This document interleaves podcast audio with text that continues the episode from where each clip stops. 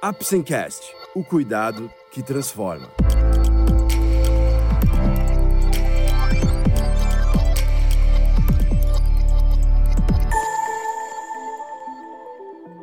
Hoje vamos falar sobre atividade física. Você vai descobrir mais sobre a importância das atividades físicas em nosso corpo e sua relação com o sedentarismo, além de dicas de atividades para realizar durante esse período de isolamento e quarentena. Vamos lá? O Apsencast é um oferecimento da Apsen Farmacêutica.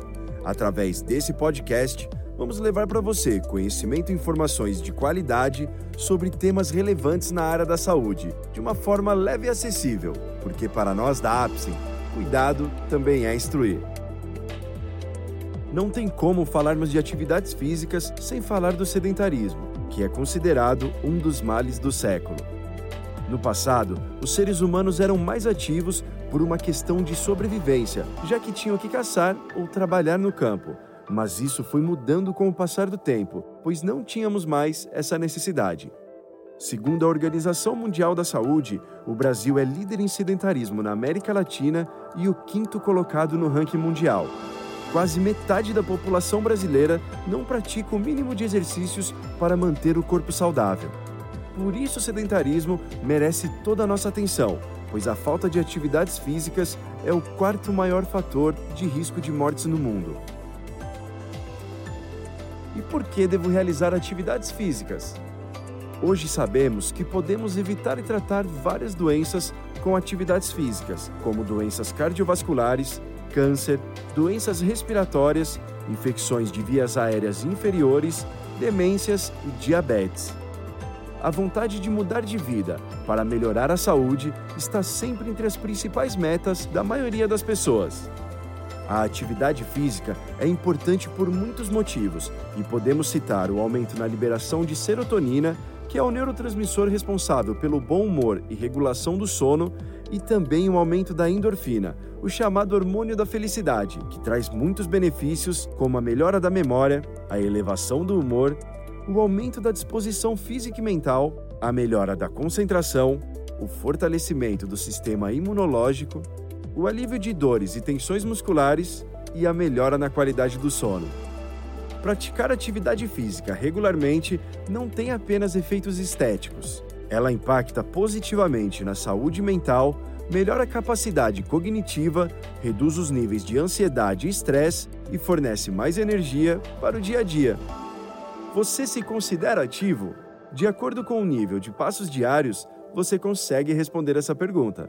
A maioria dos smartphones possui a função de contagem de passos e ajuda bastante a ter essa noção seriam sedentário, pessoa que anda menos de 5 mil passos por dia, o pouco ativo, pessoa que anda de 5 mil a 7 mil passos por dia, o moderadamente ativo, pessoa que anda de 7.500 a 10 mil passos por dia, e o muito ativo, pessoa que anda acima de 10.500 passos por dia. Cada mil passos equivalem a uma hora de atividade física. Envelhecimento o envelhecimento é caracterizado por um processo contínuo que causa modificações nos diversos sistemas fisiológicos, como na massa muscular. A partir dos 30 anos, em média, ocorre perda de cerca de 5% de massa muscular a cada década, com uma perda mais rápida após os 65 anos, especialmente nas pernas. Devemos ficar atentos à sarcopenia, que nada mais é que a redução da massa e da função muscular, comum após os 50 anos de idade. Durante esse período, a maior redução da quantidade e tamanho das fibras que formam os músculos, redução da atividade física e principalmente redução de hormônios como o estrogênio e a testosterona. Quando a sarcopenia é diagnosticada, devemos utilizar suplementos para melhorar a ação e os efeitos da proteína no organismo. Com certeza, os profissionais de educação física, médicos, fisioterapeutas e nutricionistas são os mais indicados para ajudar na escolha de um plano para combater a sarcopenia, mas o ideal é prevenir. Nesse período de isolamento, as recomendações para os idosos devem ser redobradas. Para que não ocorra perda de massa muscular de forma acentuada, eles devem se exercitar fortalecendo a musculatura e prevenindo quedas, que podem ser extremamente danosas e causar fraturas cirúrgicas, que em muitos casos levam o idoso à morte.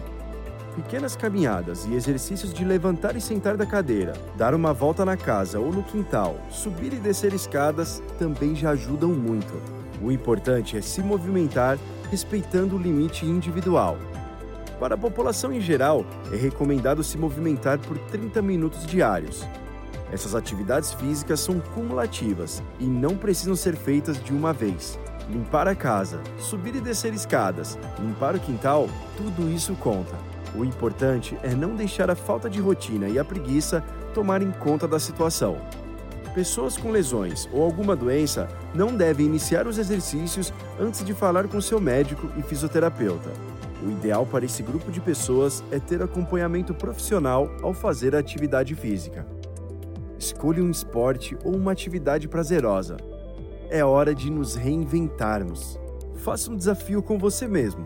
Suba escadas, pegue saco de feijão e arroz, encha garrafas com água, pule cordas, lave o quintal, o carro, só não deixe de se movimentar. Nesse período tão delicado, a atividade física está mais do que indicada por todos os motivos citados. No cenário atual, com o isolamento social, temos uma preocupação a mais quanto ao aumento do sedentarismo. Aqui vão algumas sugestões de atividades para esse período. O yoga é uma prática que engloba o físico e o emocional. Cada postura de yoga ativa músculos e órgãos específicos. A respiração promove a união do corpo e da mente, voltando a atenção para o momento presente, trazendo equilíbrio entre corpo e alma.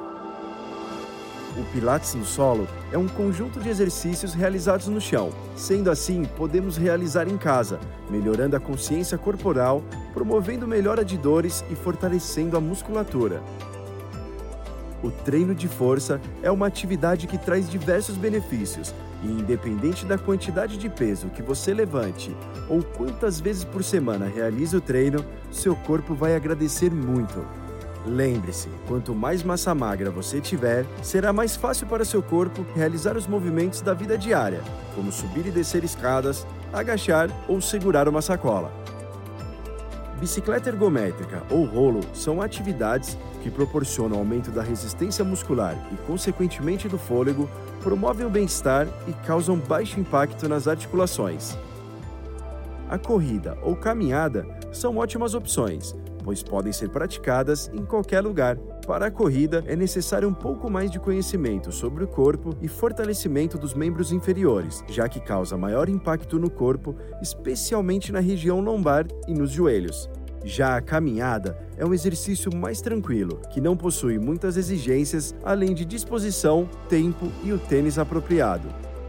Temos também disponíveis treinos online, que são ótimas opções muito interessantes. Porém, devemos ter alguns cuidados. Primeiramente, com o profissional que está dando as orientações, checando sua competência técnica nos conselhos de classe. Também é preciso se atentar ao risco de se lesionar ao não ter consciência dos movimentos, fazendo um treino desalinhado com a sua situação física atual. É primordial encontrar tempo para se exercitar, mesmo que isso não seja muito do seu agrado. Se você nunca teve esse hábito, comece devagar, escolhendo a atividade mais adequada ao seu nível de resistência corporal e modo de vida. Pessoas sedentárias encontram dificuldades no início por não terem a coordenação motora adequada ou a força muscular exigida para executar o exercício. Assim, elas desistem antes mesmo de notarem melhorias, então é importante insistir e ser consistente. Lembre-se sempre que as atividades devem ser feitas respeitando as regras de higienização adequadas para evitar contaminação, mantendo distância das pessoas, higienizando as solas dos calçados, lavando as mãos e fazendo uso de máscaras. Se você se encaixa neste grupo, não se sinta mal. A habilidade e a força se constroem apenas com a prática e a determinação. Quarentena sim, sedentarismo não.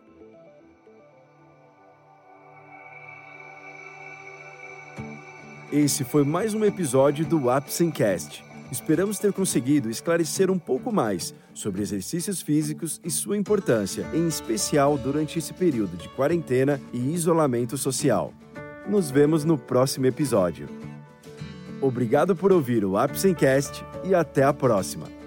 Este é um podcast feito pela Apsen em parceria com o Dr. Caio Gonçalves, CRMSP 87071, a doutora Karina Ratano, CRMSP 140001 e a fisioterapeuta Andréa Andrade Seregati. Apsen Farmacêutica, o cuidado que transforma.